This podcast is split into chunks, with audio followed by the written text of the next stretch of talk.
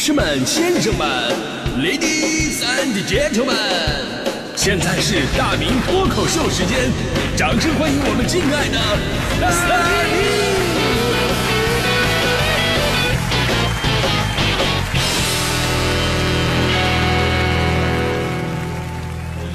好，欢迎各位来到今天的大明脱口秀，我是大明。哎，今天是世界厨师日啊，在这里呢，祝所有从事厨师行业，包括呀咱各位家里面才华横溢且任劳任怨的各位大厨们，节日快乐啊！有朋友可能会感叹，这世界厨师日，这是什么日子都有啊？这个，没错啊。每当我脱口秀不知道说什么的时候，只要查查今天是什么纪念日，一般都会找到话题啊。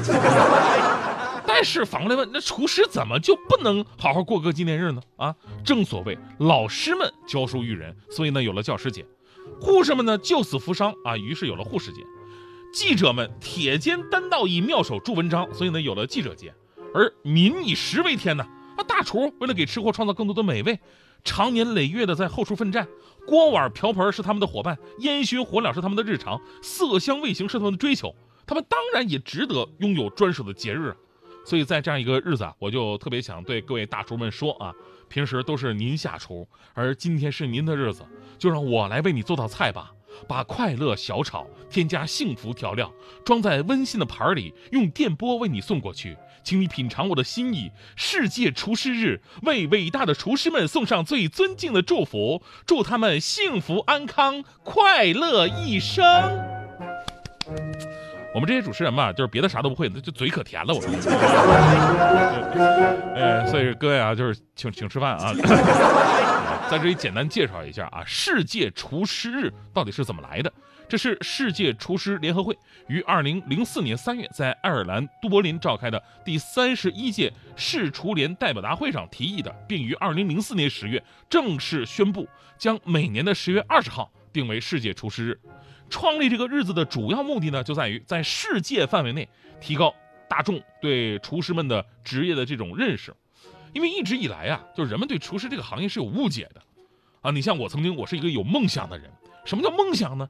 就在高考之前，我一直很纠结，我经常思考，我到底是去北大学中文呢，还是去清华读数学比较好？你这称之为梦想？而高考之后呢，我还是很纠结，我在想，我到底是去蓝翔学挖掘机呢，还是去新东方学厨师啊？就是啊，就是他们一直说，哎，我我有当厨师的潜质嘛。我有当厨师的潜质，倒不是因为我对美食有独到的见解，而仅仅就是因为我脑袋大脖子粗。所以呢，这事儿吧，就从一方面证明了我们一直以来对厨师这个行业是挺误解的。凭什么你干什么都不行了，然后就得去干厨子呀？那玩意儿是个人就能行的吗？咱都不说天赋啊，天赋很重要，但咱咱不用说，咱就说这心态，心态不好的人一般干不了厨子。中国有句老话怎么讲啊？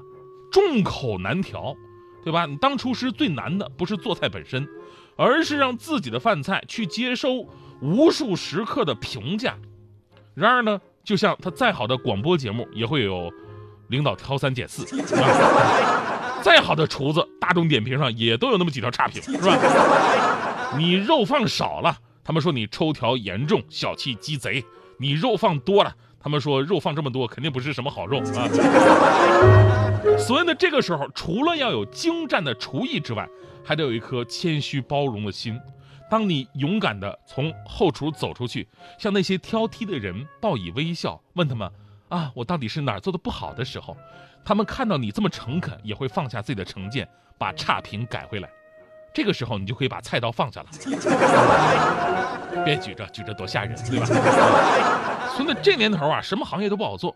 而现在呢，随着第三产业的发展啊，这个社会对厨子这个职业的要求真的越来越高了啊，需求也越来越多了。尤其你看一二线城市的年轻人，几乎不太自己做饭，对吧？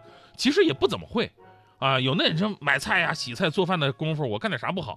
所以呢，我们上一代的家长就很为我们这一代担心。你比方说，我十五年前我背井离乡的时候，我的父母最担心的不是说我到那边我工作怎么样，那都无所谓，反正没抱什么希望。他们都关心我吃的到底好不好，因为我这人爱吃啊，一直以来都在家里边吃饭啊，这自己也不会做，这一下子出门自己生活，你万一饿死了怎么办？对吧？当时我妈泪眼婆娑呀。当时我我就劝我妈妈呀，年代不一样了，还有饿死的人吗？虽然我不会做饭，但是我点的一手好外卖呀，是吧？对吧？那会儿点外卖跟现在点外卖不一样，现在都是靠平台，对吧？然后小外卖小哥给你送，那会儿都是直接你记住你们家楼下饭店的电话，给他打个电话，他们直接派服务员给你送上来。那会儿没什么平台，那饭菜的质量也真心不敢恭维。就算出现了食品安全问题，你没地儿投诉去。然后那会儿我总点我们家楼下那个饭店，方便嘛。终于有一天我下楼了，我到店里边去吃了。送饭的小哥看到我，哎呦，今天亲自的下来吃啊！我说没错啊，今天我必须来验证一下。我先验证一下，你们家厨师肯定是一个老厨师。然后小哥当时听完以后特别开心，哥你嘴真毒，一下你就吃出来了，确实是老厨师，专业电烧四十年，手艺特别好。您您吃出来了，我我说这手艺倒是没吃出来，我就吃出来一根白头发。我一看，呵啊，这从头根儿都是白的，这个岁数肯定不小。其实我的经历呢，就是如今在城市里独自打拼年轻人的一个缩影了。他们把自己的口腹之欲交给了外边的厨师，把食品安全交给了饭店。而即便我们的厨师行业再规范，饭店再干净，其实咱们说在外边吃，永远都不如自己给自己做一顿简单的饭菜来的更加实在。可是现在为什么年轻人很少做饭了呢？又有多少年轻人会做饭呢？我曾经采访过我身边的人，呃，比方说强哥，我问强哥，我说强哥你会做饭吗？其实我以为啊，他说他肯定吹一把，我我当然会了，我会柿子炒鸡蛋啊，还会这鸡蛋炒柿子呢，这。结果强哥竟然不是这么回答的，强哥竟然回答他会煮方便面。如果煮方便面也算一道菜的话，那烧开水是不是能算做汤啊？这个。这个时候，大迪同学令我比较惊讶。大迪同学毕竟是女生，对吧？还是有贤惠的基因的。大迪就跟我说，说他做饭特别好吃，说哪天叫同事一起来他们家。啊，说我做饭给你们吃，保证你们都吃光。当时我特别开心，我周末我就立马约了七八个同事，我就去大迪家了。真的，大迪做的菜，我我我在节目里边，我这个我这昧着良不是摸着良心说，我摸着良心说呀，在哪呢？我看找找啊，大迪做的菜真的是太受欢迎了，都被我们吃光了，连点汤连点渣都没剩，啊，真的是完全光盘，跟舔的似的，跟就完全不用洗了。临走的时候，我对大迪竖起了大拇指。我说：“大迪啊，真的是看不出来，真有你的呀！啊，八个人吃饭你就做一个菜，你这就是所谓的饥饿营销吧？”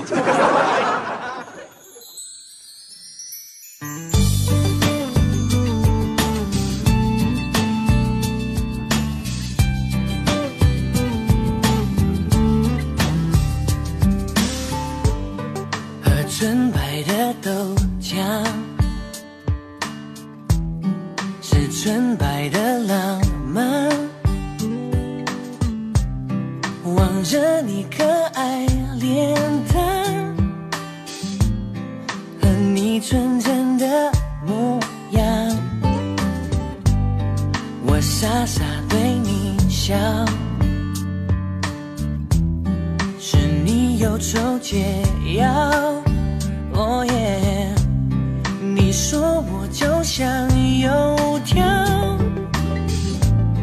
很简单却很美好。我知道你和我就像是豆浆油条，要一起吃下去，味道才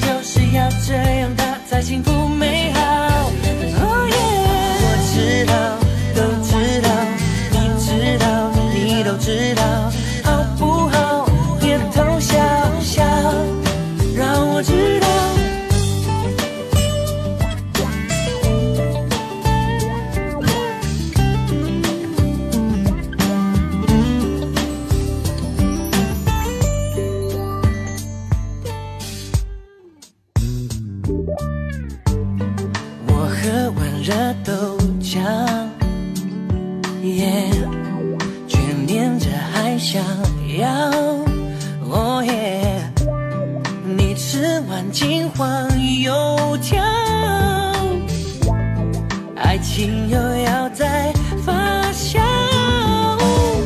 我知道你和我就像是豆浆油条，